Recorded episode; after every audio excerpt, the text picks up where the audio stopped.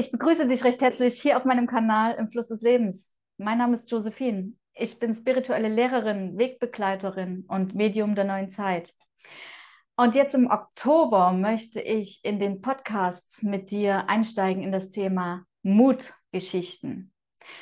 Ich möchte mit Menschen sprechen, die ihre Geschichte erzählen, die ihre Geschichte erzählen, wie sie aus ihren tiefsten Schatten ins Licht gegangen sind und wie sie zu sich selbst gefunden haben, damit du dich inspiriert fühlst, auch deine Schattenanteile anzuschauen und nicht zu verzweifeln, wenn du im tiefen Tal sitzt, sondern zu sehen, dass die Kehrtwende immer wieder möglich ist und du dich immer wieder zu dir selbst ins Licht drehen kannst. Und für diese Folge heute habe ich mir Stefanie eingeladen. Stefanie, ohne große Vorrede möchte ich dich fragen. Bitte stell dich doch erst einmal vor und erzähl mal bitte, was war denn dein tiefster Moment, dein tiefstes Tal, in dem du gesteckt hast, wo du gedacht hast, du kommst da nicht wieder raus? Ja, danke für die Einladung. Ich habe mich ja bei dir einfach sehr spontan gemeldet, als ich deinen Aufruf gelesen habe und äh, gedacht, ich glaube zum Thema Mut, Mutausbruch mhm. habe ich ein bisschen was zu erzählen. Ähm, ja, was kann ich zu mir sagen? Ich bin 44 Jahre alt. Ich habe mal Erzieherin gelernt, obwohl ich den, die Berufsbezeichnung nicht mehr so gerne verwende. Also ja, darf sich ja jeder Gedanken zu dem Begriff mal machen. Ich finde es auch immer sehr interessant, wenn wir unsere Sprache mal ein bisschen genauer unter die Lupe nehmen, was die, die Worte eigentlich auch so einen tieferen Sinn und Bedeutung haben. Ich habe dann noch soziale Arbeit studiert, ähm, bin seit vielen, vielen Jahren im Suchtbereich tätig, mhm. ähm, habe eine Tochter, die wurde 2010 geboren, war auch mal eine ganze Weile alleinerziehend und jetzt lebe ich hier mit meinem Partner und meiner Tochter im Landkreis Karlsruhe. Ja, und eigentlich war alles sehr beschaulich und äh, ruhig, bis dann 2020 die ganze C-Thematik irgendwie äh, über uns hereinbrach. Und ja, da sind bei mir dann auf ganz vielen verschiedenen Ebenen extrem viele Prozesse losgegangen, ähm, die letzten Endes dazu geführt haben, dass ich mich jetzt 2022 auch freiberuflich ähm, nochmal orientiert habe, neben meiner Anstellung im Suchtbereich. Und ähm, ja, ich biete da so ein bisschen mein schamanisches Wissen an, meine Fähigkeiten, meine Kenntnisse, die ich schon seit ja, über zehn Jahren eigentlich so mit mir herumtrage. Ich habe eine schamanische Ausbildung gemacht, schon vor über zehn Jahren. Und bin damit aber eigentlich nie so nach draußen gegangen, weil es ja so in unserem Kulturkreis doch noch ein wenig sehr exotisch ist. Hm. Ich habe äh, auch eine Human Design Ausbildung dann noch gemacht und merke einfach, dass es mir wichtig ist, diese ganzen verschiedenen Dinge so in eins zu bringen, weil es einfach ganz viele Möglichkeiten gibt, dann auch ganzheitlich auf Dinge zu schauen, auf Menschen zu schauen. Ja. Und ich einfach das Gefühl habe, dass so diese ganz althergebrachten Konzepte, wo man immer nur ein Element anschaut oder nur eine Facette, dass das gar nicht mehr greift, dass es unserer Zeit nicht mehr gerecht wird, ja. dass es unseren Problemstellungen auch nicht mehr gerecht wird. Und von dem her bin ich da jetzt so mit meinem Paket einfach äh, unterwegs. Und ja, das war, sage ich mal, so der letzte Mutausbruch, den ich dann hatte, damit wirklich auch beruflich rauszugehen. Und davor hat mich ähm, die Zeitqualität, glaube ich, einfach sehr gut vorbereitet, ähm, dann auch diesen Schritt noch zu gehen. Ja, weil wenn du sagst, als die C-Thematik so losgebrochen ist, ähm, ging das bei dir auch los. Was ist denn da so bei dir passiert? Also was hat es denn mit dir gemacht, diese ganze politische Situation? Im Innen wie im Außen, frage ich mich jetzt einfach, was, was passiert mit den Menschen, wenn diese politische Situation auf sie zukommt? Was hat es in dir ausgelöst? Hm. Also ich muss sagen, am Anfang hatte ich sehr viel Angst. Also mhm. tatsächlich Angst vor einer Krankheit, ne? Also so wie, wie das ja auch einfach ähm, berichtet wurde. Mhm. Ähm, und dann habe ich relativ schnell, ich denke, es muss so um die Osterzeit rum gewesen sein, so das erste Mal das Gefühl gehabt, hier stimmt irgendwas nicht. Ja, irgendwas habe ich nicht mehr übereinander bekommen. Und ähm, meinem Partner ging es ähnlich und wir haben uns dann einfach klar so ein bisschen versucht, auch noch über andere Quellen Informationen ähm, zu holen und, und das aber immer abgeglichen mit dem, was man halt so im Mainstream dann auch vorgesetzt bekommt.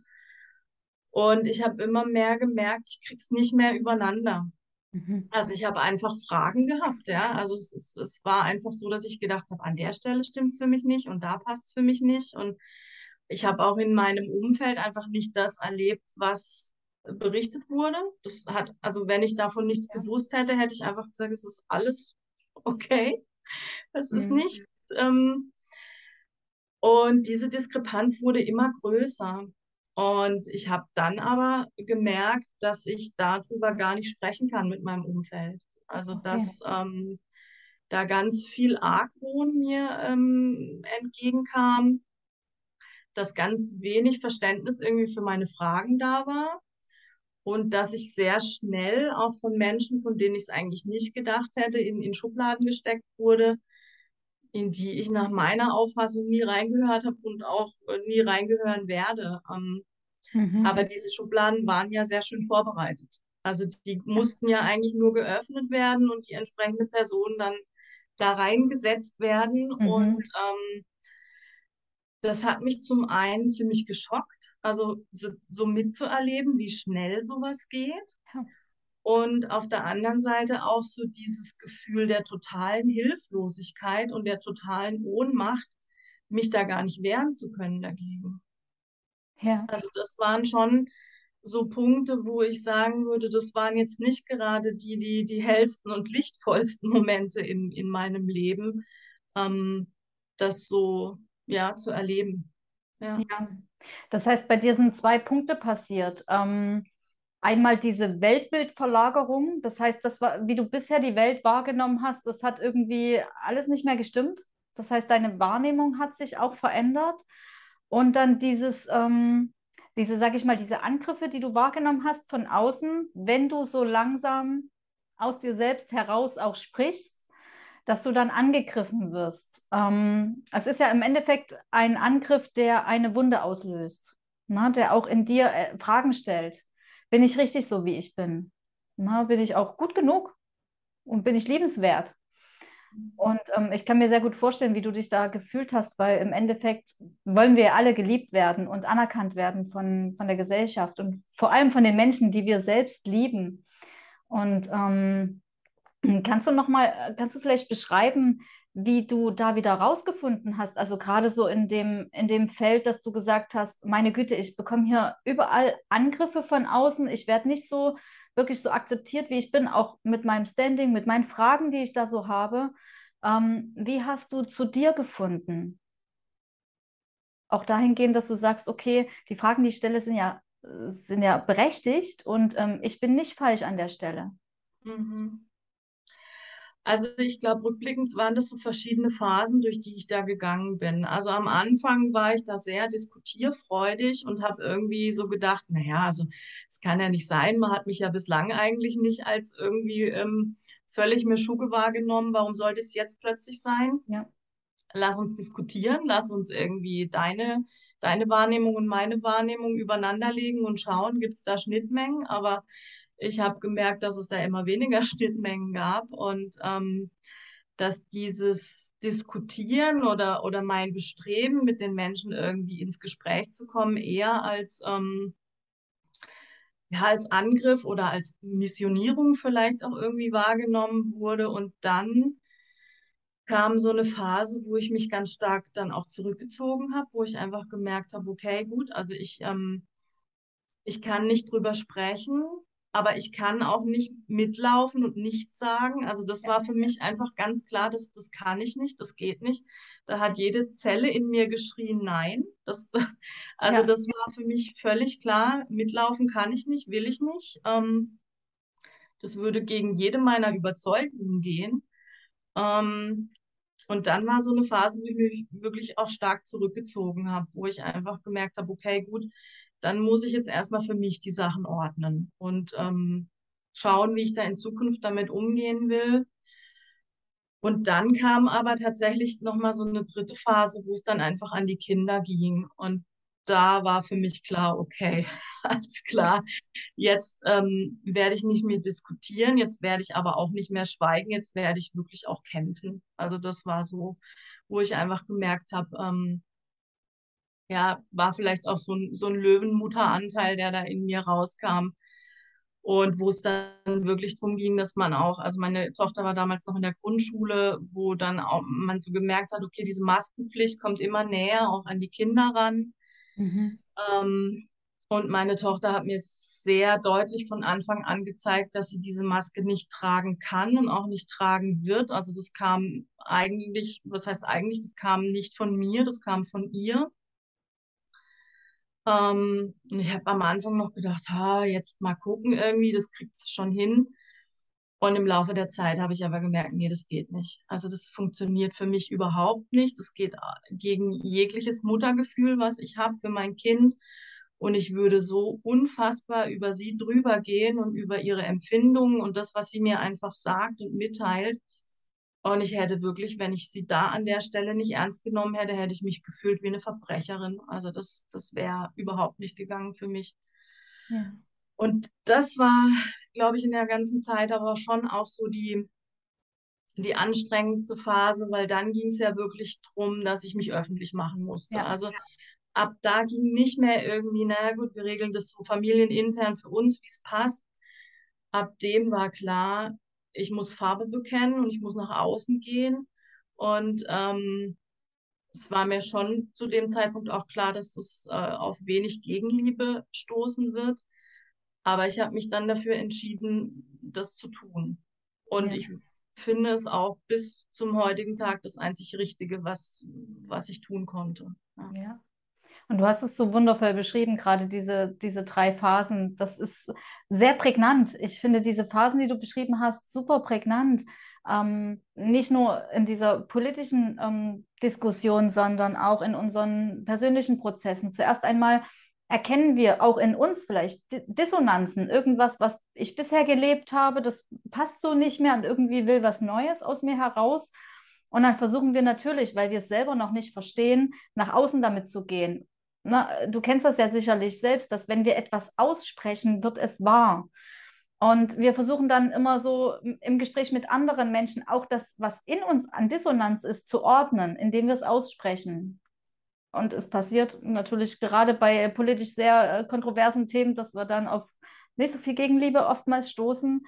Und das hast du so schön beschrieben. Und dann kommt irgendwann ein Punkt, an dem wir merken, ich muss nicht mehr ins Außen gehen, um gewisse Dinge zu sortieren in mir, sondern ich brauche den Rückzug. Ich brauche nur mich, um klar mit mir zu werden. Wer bin ich eigentlich? Was möchte ich leben?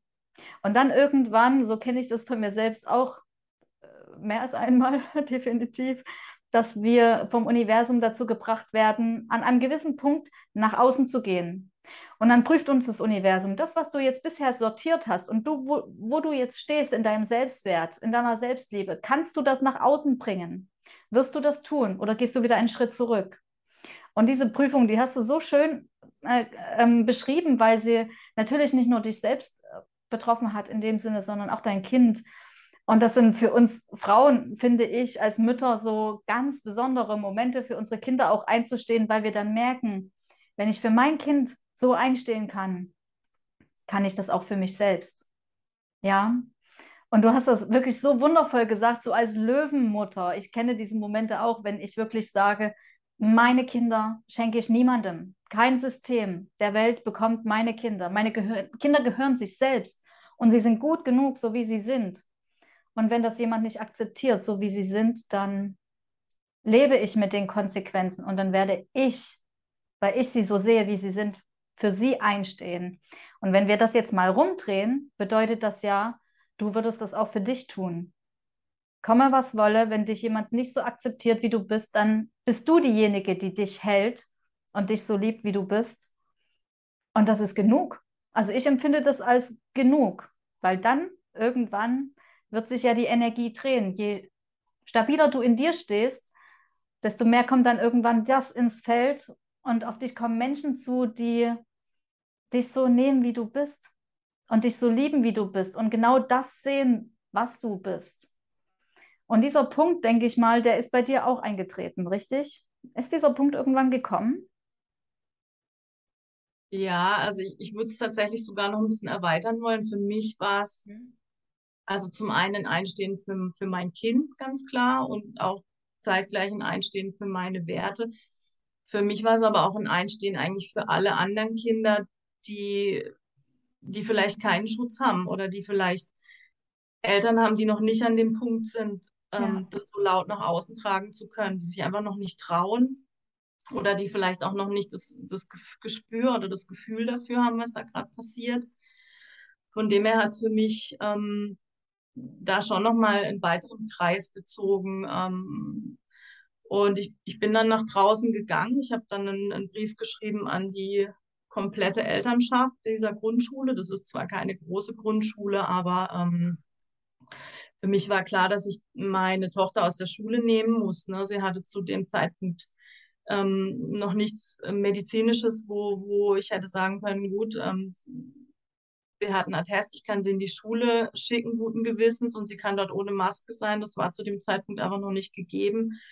Ähm, und das war schon ein Schritt, dann mich so öffentlich zu machen in diesem Brief, ne, wo ich aber schon sehr bemüht drum war, da niemanden anzuklagen oder anzugreifen. Einfach zu sagen, es ist für uns ein Problem, es ist für mein Kind ein Problem. Ich bin berufstätig, das heißt, ich brauche andere Eltern, mit denen ich zusammen jetzt irgendwie quasi diese Zeit überbrücken kann. Habt ja. ihr zu Hause Kinder, die auch Probleme haben, die, denen es auch nicht gut geht mit der momentanen Situation? Und wenn ihr solche Kinder habt, lasst uns einfach zusammenstehen und lasst uns zusammen was machen. Ja, also ja. Mein Ziel war tatsächlich einfach so eine kleine Lerngruppe dann auch zu gründen mhm. und mit anderen Müttern einfach zu gucken und zu sagen, wir wechseln uns ab. Jeder macht eine Woche und die Kinder sind einfach mal vielleicht bis zu den Pfingstferien oder einfach mal eine Zeit geschützt. Ja, und ähm, ja, es, der Rücklauf war überschaubar, wie du dir wahrscheinlich denken kannst. Also, In der Zeit, ja. Hm. Ich, ich lasse die Leute immer gerne schätzen. Also geh mal davon aus, dass wir so über, was ich, 100 bis 120 Familien sprechen. Was schätzt du, wie viel sich zurückgemeldet haben? Fünf. Ja, da bist du ziemlich gut, genau.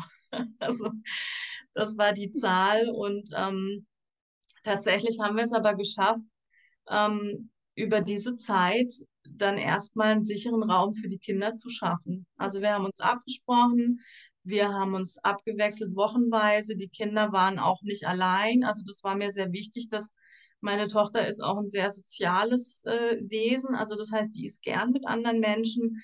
Und die Vorstellung, sie da rauszunehmen und dann ganz alleine daheim zu haben, die hat mir auch nicht gefallen, weil ich wusste, das wird ja. ihr auch nicht gerecht. Ja. Also ich war da schon in einer ziemlichen Zwickmühle, würde ich sagen. Und das war meine Idee und mein Vorstoß, die Situation zu lösen, möglichst gut zu lösen, auch für sie vor allem natürlich.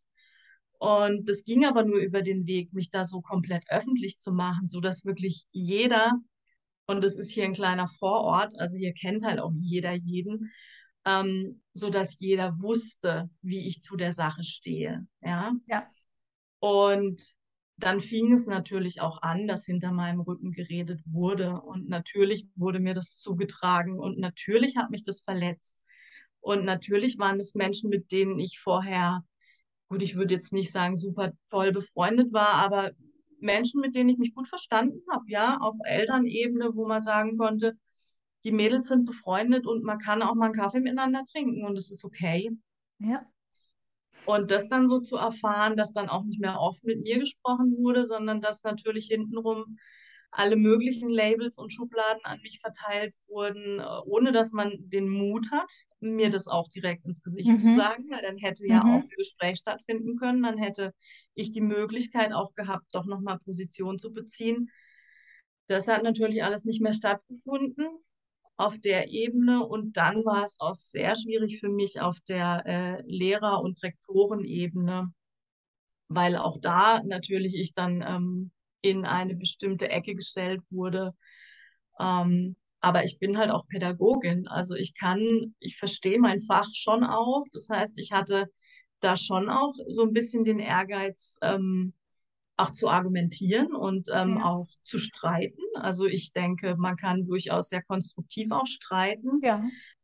Aber ich habe schon gemerkt, dass auch durch dieses Ablabeln keine wirkliche, keine wirkliche Konversation auf Augenhöhe mehr stattgefunden hat, weil das gar nicht mehr zugelassen wurde. Richtig. Und ähm, das war schon so, dass natürlich dann auch neue Menschen in mein Feld kamen, um auf deine Frage zurückzukommen, ähm, weil äh, sicherlich ähm, durch dieses öffentlich sich zeigen, klar, man geht dann in, in verschiedene Gruppen, man sucht ja auch Kontakte und ähm, auch da muss ich sagen, bin ich nicht mit allen Menschen konform. Also es gibt bestimmte Theorien und Dinge, die ja für mich nicht unbedingt jetzt dementsprechend, wie ich es wahrnehme, aber das ist für mich okay. Also ähm, den kleinsten gemeinsamen Nenner und dann denke ich, kommt man auch durch diese Zeit irgendwie durch. Ja. Richtig, richtig. Ich muss gerade so total schmunzeln, als du deine Geschichte erzählt hast, ähm, weil das mich an meine eigene Geschichte erinnert, als ich 2017 ähm, meinen zweiten Sohn nicht in die Krippe schaffen wollte und ich auch ein Projekt gegründet habe, dass er die ersten drei Jahre zu Hause bleiben kann. Ich habe ähnliche Erfahrungen wie du gemacht, dass hinter meinem Rücken über mich gesprochen wurde in einer Stadt, in der ich neu war und mich niemand kannte und seitdem kennt mich jeder. Mhm. Meine E-Mails landen oft und gern im Spam-Ordner. Okay. Und ähm, ja, es ist natürlich so, wir dürfen ja immer erkennen, wenn, wie du sagst, wenn gewisse Label an uns verteilt werden oder auch wenn die Menschen nicht direkt auf uns zukommen und ins Gespräch gehen, sondern hinter unserem Rücken mit uns sprechen, dass ihnen der Mut vielleicht fehlt, konstruktiv und wirklich ehrlich mit uns ins Thema einzusteigen, sondern dass es eine Abwehrhaltung ist. Ich möchte mir das gar nicht anschauen, was sie sagt und was sie tut. Ähm, es tangiert mein Weltbild, aber ich möchte mein Weltbild nicht verändern. Ich möchte in meiner Blubberblase quasi bleiben.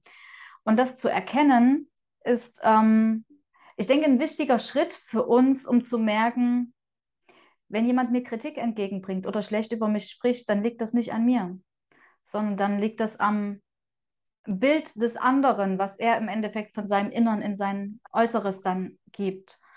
Und das ist natürlich ein Erkennensprozess. Oder würdest du auch sagen, das ist natürlich nicht mit einmal erkennen gleich gedacht und dann steht unser Selbstwert wieder, sondern das ist natürlich ein langer Prozess, den wir da durchgehen. Aber letztendlich, so wie du sagst, ja, dann kommen neue Menschen in unser Feld und ähm, wir dürfen nochmal ein ganzes Stück dann aus diesem Schlamm herauswachsen, sage ich immer, weil ne, der Lotus, der wächst ja auch aus dem Schlamm. Ohne Schlamm gibt es keinen Lotus. So viel ist sicher. Und ähm, erzähl mir bitte mal weiter, wie ging denn deine Geschichte weiter, als du dich dann eben öffentlich positioniert hast und diese, diese Gruppe gegründet hast? Was ist denn noch daraus erwachsen? Also es war dann so, dass wir einfach erstmal, ich glaube, es war dann wirklich so die Zeit zwischen den Ostern und den Pfingstferien, dass wir das gut überbrückt haben mit dieser kleinen Gruppe an Kindern. Und ich einfach gemerkt habe, also gerade in den Zeiten, in denen ich die Kinder dann auch bei mir zu Hause betreut hatte, dass ich so froh war, die da einfach am, am Küchentisch sitzen zu haben, wie die da ihre Aufgaben miteinander gemacht haben und dann sind die raus im Garten und dann haben die da gespielt und dann hatte ich immer so parallel den Film laufen, wie sitzen jetzt gerade die anderen Kinder in der Schule mhm. mit diesem und diesem Abstand und diesem, ich weiß gar nicht, es Testen war, glaube ich, damals noch nicht, aber das kam ja dann später auch noch dazu. Und es war so in jeder Sekunde, wenn dieser Parallelfilm dann irgendwie bei mir losging, habe ich einfach gemerkt, wie ich so durchgeatmet habe und gedacht habe, ja, Steffi, hey, alles richtig gemacht. Einfach alles richtig gemacht. Und ähm, es hat sich dann insofern entspannt gehabt, dass so bis Pfingsten jeder in der Gruppe so seinen Weg gefunden hatte. Das, die Gruppe ging dann auch wieder auseinander, wobei wir Mütter dann auch Kontakt gehabt haben, also die ganze Zeit noch. Aber so jede Familie hat so den eigenen Weg gefunden. Und bei uns war es so, dass ich dann zum Glück einfach aus, aus medizinischer Sicht auch einen Attest für sie bekommen habe, weil sie einfach ganz schwere Atemnot unter der Maske hatte, tatsächlich auch nachweislich und es gefährlich war einfach für sie, was ja auch das war, was sie mir von Anfang an signalisiert hat. Ne? Also sie hat da einfach ein unglaublich gutes Körpergefühl und wir haben zum Glück einfach auch so eine Ebene, dass sie mir das sagen kann. Ne? Also sie würde da nie hinterm Berg halten und ähm, sie ist dann wieder zur Schule gegangen. Allerdings war das nicht schön, weil sie ganz, ganz hinten sitzen musste. Also sie durfte nicht mehr neben ihren Freunden sitzen. Sie musste ständig das Fenster neben sich gekippt oder geöffnet haben. Die Kinder durften ihr auch keine Arbeitsblätter mehr austeilen. Die mussten sie ganz hinten hinlegen. Sie durfte dann erst aufstehen, nachdem das Kind wieder weg war, was das Arbeitsblatt da hingelegt hatte. Und sie hat mir das alles so erzählt. Und ich bin natürlich innerlich eskaliert. Ähm, aber sie hat es mit einer unglaublichen ähm, ja, Stärke und Würde getragen, weil es nicht von den Kindern ausging. Es ging von der Lehrkraft aus. Leider muss man sagen, also auf pädagogischer Ebene bin ich halt eigentlich jeden Tag äh, dekompensiert, wie du dir vorstellen kannst, als Mutter sowieso. Ähm, aber ich habe gesehen, sie kann es tragen, weil die Kinder ganz normal mit ihr umgegangen sind und die Kinder ihr in der Pause immer wieder gesagt haben, boah, du hast es so gut, dass du diese Maske nicht tragen musst. Also das heißt, die Kinder waren da erstens mal ehrlich ihr gegenüber und zum anderen ähm, haben die Kinder diese künstliche Situation nicht mitgetragen. Ja. Und das war für mich ganz wichtig und ich glaube, das war für sie auch so der entscheidende Punkt, dass sie das mittragen konnte. Ähm, ich habe natürlich viel mit ihr darüber gesprochen und habe ihr das erklärt und ähm, es war zum Glück dann mit dem Schulwechsel, sie ist dann ähm, auf eine weiterführende Schule gewechselt und ich habe das im Vorfeld versucht, auch schon alles zu regeln und da angerufen und das war auch erstmal nicht so gut. Ich habe schon gemerkt, also die Schulen haben da unglaublich Probleme, das zu integrieren, mhm. aber einzelne Lehrer nicht. Also mhm. es gibt einfach Lehrer, die da sehr, sehr gut mit umgehen und sie hat einen Klassenlehrer, der da von Anfang an perfekt mit umgegangen ist. Sie durfte neben ihrer Freundin sitzen. Es war alles völlig normal und natürlich. Und also ich bin diesem Lehrer unglaublich dankbar, dass das ähm, so gut lief und sie ist da gut angekommen. Und es ist einfach kein Thema. Also man muss es wirklich sagen, es ist für die Mitschüler kein Thema. Klar hat der ein oder andere gefragt, hm, warum hast du keine Maske?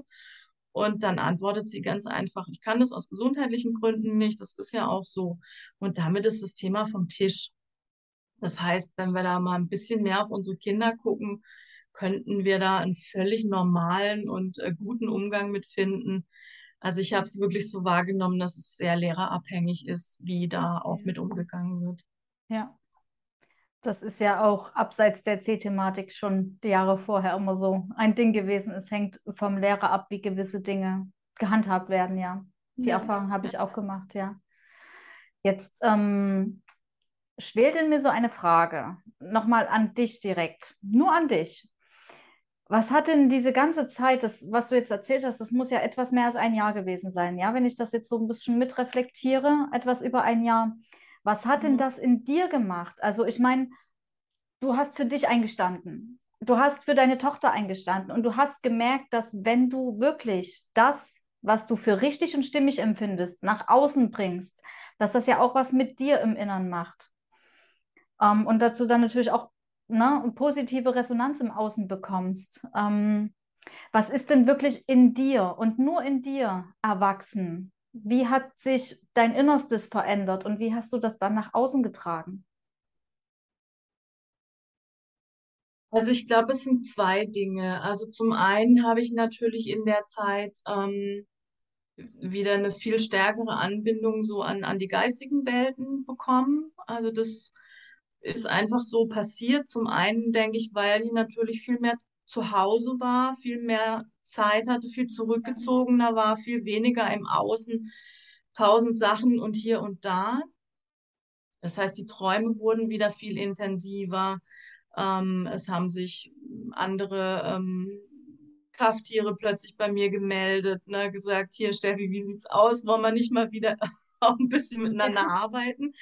Weil das sehr also das war nie weg bei mir, aber das ist durch dieses ganze Alltagsgedöns schon sehr in den Hintergrund getreten. Ja. Also ich habe das so ein bisschen es ist so ein bisschen in Vergessenheit geraten. Und ich glaube schon, dass das ähm, ein, für mich auch eine Stärkung war, zu merken, okay, es gibt jetzt nicht nur meinen Partner, mit dem ich mich darüber austauschen kann, der mich allerdings auch sehr unterstützt hat in der Zeit, das muss ich sagen. Also ich glaube, wenn dann in der Partnerschaft auch noch große Differenzen mhm. auftreten, also ich glaube, dann hat man es einfach sehr, sehr schwer. Ja.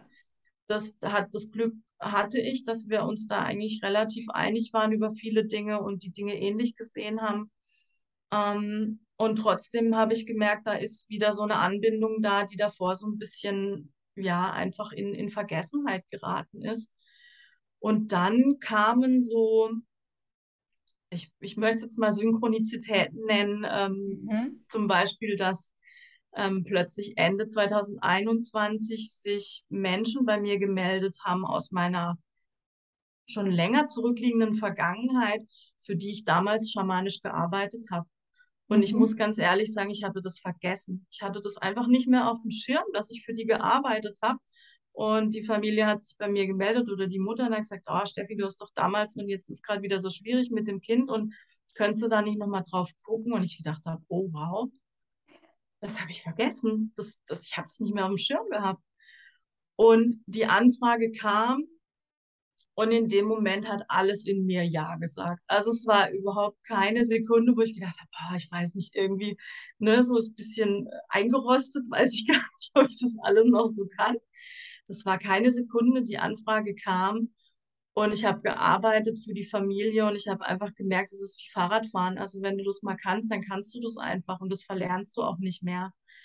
Aber du musst es pflegen, ganz klar. Ne? Also auch, auch diese, auch diese, ähm, ja, diese Helferverbundenheit. Ne? Also das ist ja nicht so, dass du die mal eben aus dem Schrank nimmst, wenn du sie halt gerade brauchen kannst und ansonsten, ne, also das sind ja schon auch Wesenheiten, mit denen wir da arbeiten. Ähm, und das ist wie in einer Freundschaft. Ne? Also die Freundin findet das auch nicht so toll, wenn du sie immer nur anrufst, wenn es dir gerade scheiße geht oder du irgendwie mhm. Hilfe beim Umzug brauchst. Mhm. Das ist jetzt mhm. irgendwie nicht so eine gute ähm, Freundschaftsverbindung. Und ähm, also das, das war so einfach, das auch wieder mehr zu kultivieren und wieder mehr in meinen Alltag zu bringen.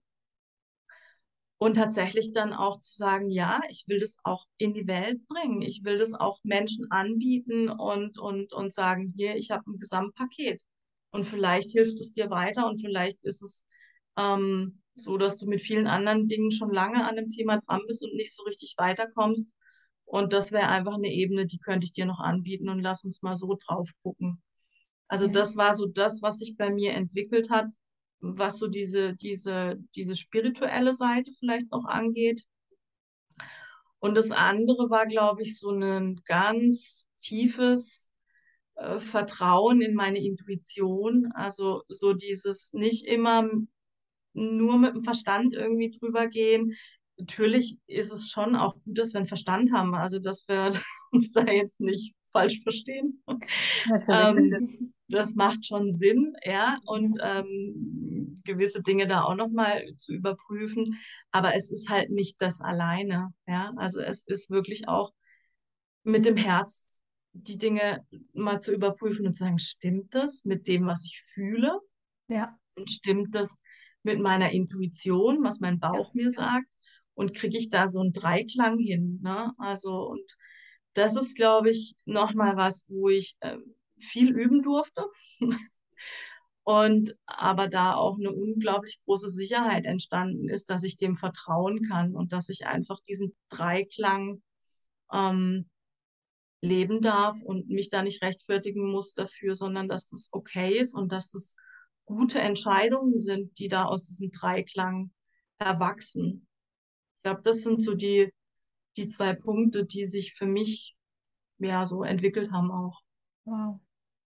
Wow. Also als du das erzählt hast jetzt gerade, dass sich das so Ende 2021 bei dir gezeigt hat, dass sich die Familie bei dir gemeldet hat, habe ich einen totalen Schauer bekommen. Mir war gleich wie Wein. Das ist dann so das Zeichen aus der geistigen Welt schlechthin, dass dir gezeigt wurde, das ist dein Geschenk.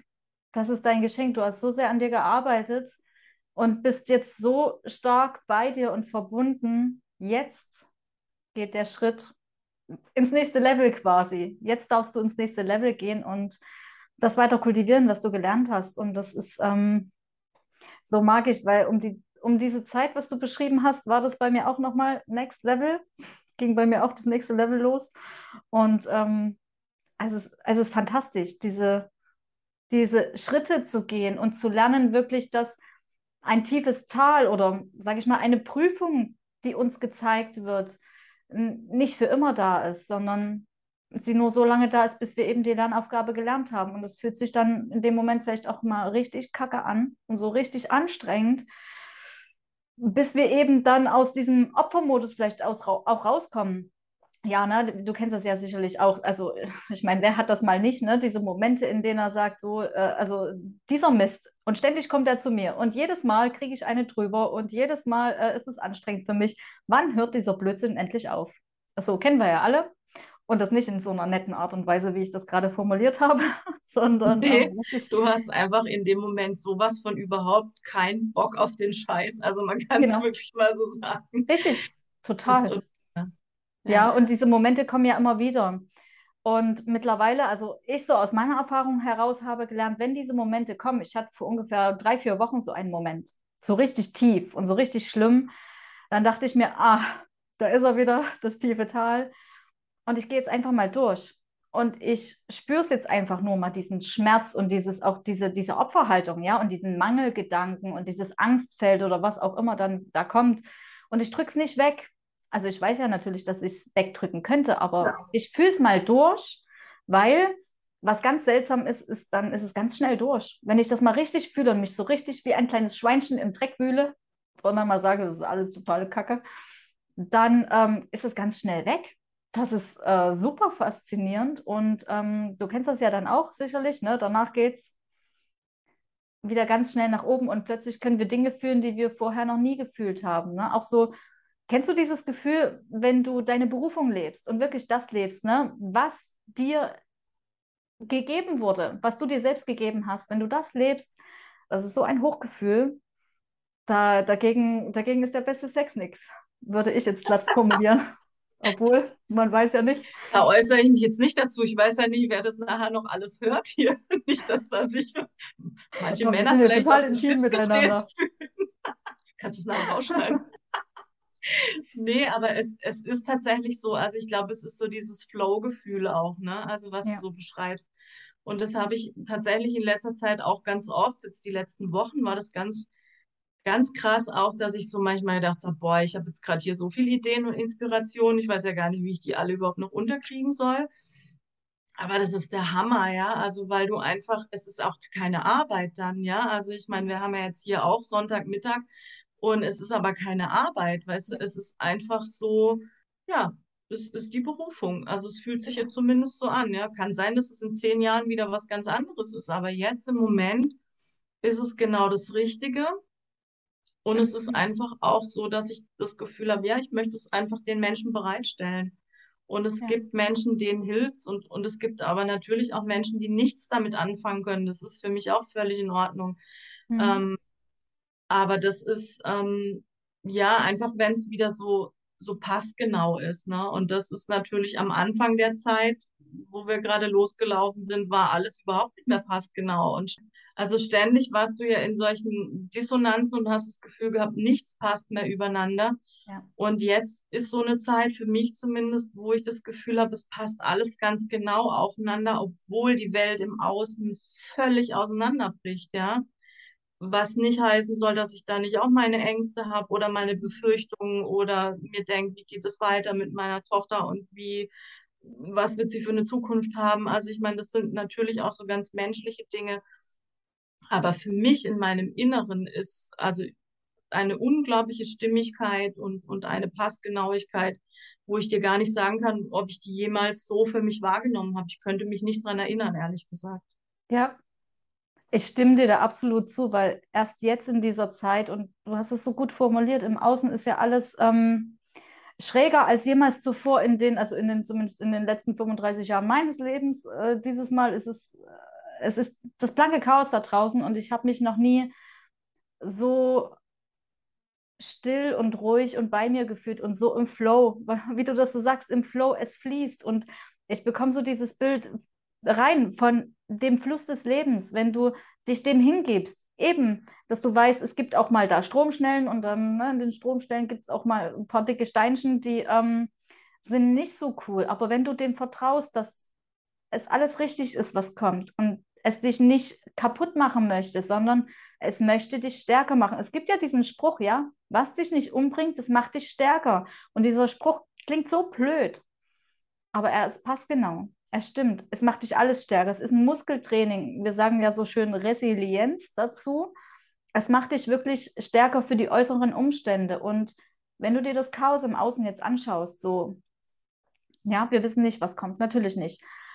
Aber meine Frage an dich, fühlst du dich dem gewachsen, wenn es jetzt noch krasser wird? Stell dir jetzt mal das Schlimmste vor, was passieren könnte, was Nostradamus jemals von sich gegeben hat. Fühlst du dich dem gewachsen, Steffi? Du stellst ja Fragen. Ähm, mhm. Also natürlich gibt es Szenarien, die mir Angst machen, ja. Natürlich, äh, also ich, ich denke, das Schlimmste, was uns Müttern passieren kann, ist, dass äh, mit unseren Kindern irgendwas passiert, dass wir unsere Kinder nicht mehr schützen können. Also so geht es mir zumindest als Mutter. Das ist, sage ich mal, so ein, ein Szenario, wo ich mir denke, okay, da bin ich nicht entspannt, ja, da bin ich jetzt nicht irgendwie, ähm, dass ich sagen kann, ja, ist mir jetzt egal.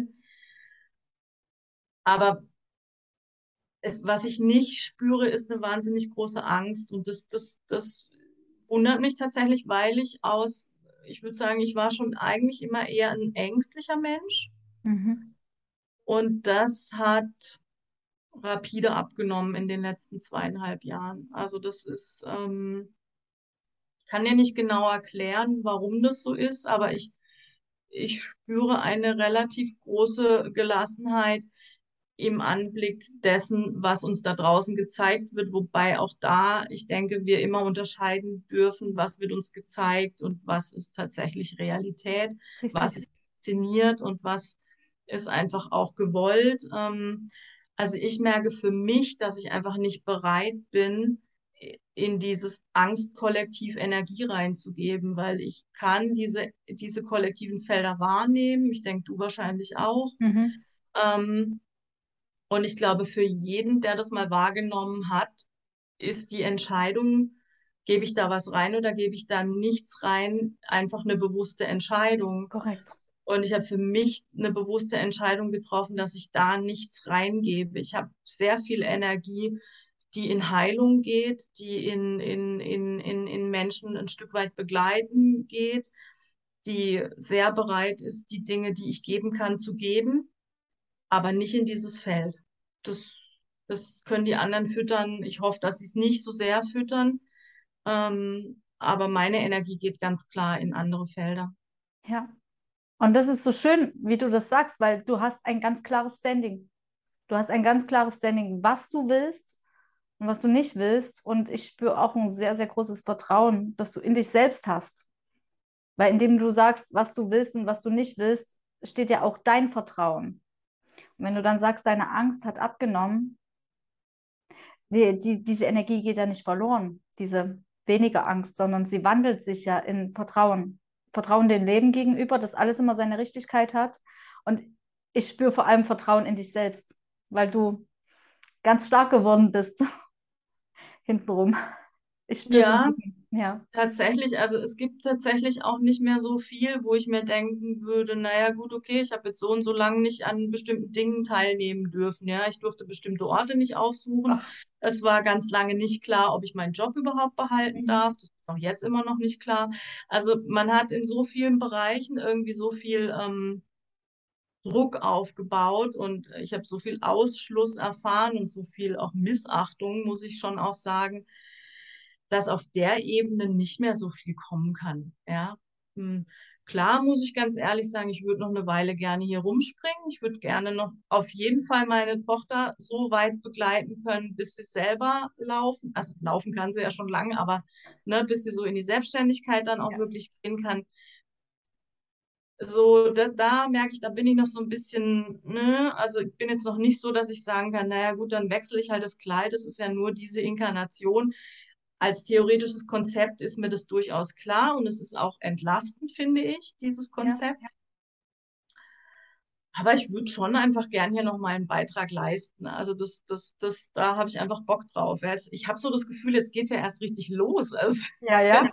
Und weil es erst richtig losgeht, wirst du gebraucht. Ja, das ist der also Punkt. Eben, also ich denk, ich mach dir mal keine Sorgen um deine Inkarnation. Das, äh, die, die werden noch eine Weile mit dir zu tun haben. So also, ja. wie sie mit mir zu tun haben. Wir also werden also den meisten noch ein bisschen auf den Popo gehen. Das ja, ist so. Eben, genau. Also da werfe ich auch gern äh, meinen Hut in den Ring und sage, ich bin dabei. Ähm, Super. Ja, von dem her, also da bin ich, da bin ich, ähm, da kann jetzt nicht mehr, auf der Ebene kann nicht mehr so viel kommen, wo ich sagen kann, um Gottes Willen, und dann weiß ich nichts mit mir anzufangen. Ich glaube, das ist einfach auch was, was ganz schwierig war für viele Menschen, so auf sich zurückgeworfen zu sein. Ne? Ja. Und ja. da habe ich echt gemerkt, meine Herren, wie gut komme ich denn mit mir klar, ne? Also das hätte ich ja auch nie gedacht, ja. dass ich da morgens aufstehe und denke, okay, ich habe jetzt heute 150 Ideen und äh, die schaffe ich nicht alle, aber wenn ich die Hälfte schaffe, ist ja cool. Also ich hatte nie einen Moment, wo ich jetzt so gedacht habe, oh Gott, ich halte es mit mir nicht mehr aus. So, das, das fand ich sehr, sehr entlastend, muss ich sagen. Das, ähm, das ist doch ziemlich gut, wenn man mit sich alleine gut klarkommt. Ja, ja und das ist wirklich super, dass du das sagst, weil wenn uns eins diese politische Krise ja gelehrt hat, ist, ähm, dass sie uns wirklich zu uns selbst zurückgeworfen hat. Und ich erinnere mich an die Jahre zuvor, dass ich auch immer bei den anderen Menschen gespürt habe, viele können nicht mit sich selbst allein sein, nicht mal mit ihren eigenen Gedanken. Sie haben Angst vor ihren eigenen Gedanken und müssen deswegen ständig im Austausch mit anderen Menschen sein.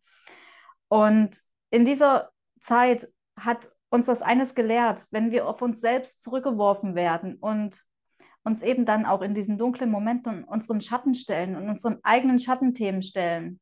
Wie fühle ich mich eigentlich mit mir selbst? Was ist denn da in mir drin? Auch so, ne, an Glaubenssätzen, an Ängsten, an allen, an jedem Schatten. Wenn wir dem entgegnen können und den wirklich anschauen können und daraus ebenso wie du erwachsen können, dann zeigt uns das eines dass wir mächtiger und kraftvoller sind, als wir jemals von uns selbst gedacht hätten. Und dann, ganz ehrlich, wenn ich weiß, wie machtvoll und kraftvoll ich bin, was soll mir dann wirklich noch Angst machen? Also ich persönlich bin für mich jetzt an so einem Punkt angelangt, an dem ich sage, ich habe vor gar nichts Angst, wirklich vor gar nichts, weil das Schlimmste, was ich mir in den letzten Jahren vorstellen konnte, ist schon längst passiert und das habe ich äh, relativ gut überstanden, wirklich sehr gut überstanden und ähm, was soll jetzt noch großartig kommen? Und für alles andere, na, wie du sagst, auch gebe ich gar nichts mehr in das Angstfeld hinein, weil wenn wir uns die schlimmsten Szenarien vorstellen, auch als Mütter für unsere Kinder, ähm, dann könnten sie ja wahr werden. Also von daher gebe ich das gar nicht erst rein ins Feld, sondern das Einzige, dem ich Energie gebe, ist das, ich bin kraftvoll, ich bin machtvoll und für meine Kinder bin ich eine Löwenmutter und ich würde alles tun, damit es ihnen gut geht und damit sie genau der Mensch werden können, der sie sind. Und wenn wir uns das vorstellen, wir sind machtvolle Schöpferwesen. Ganz einfach.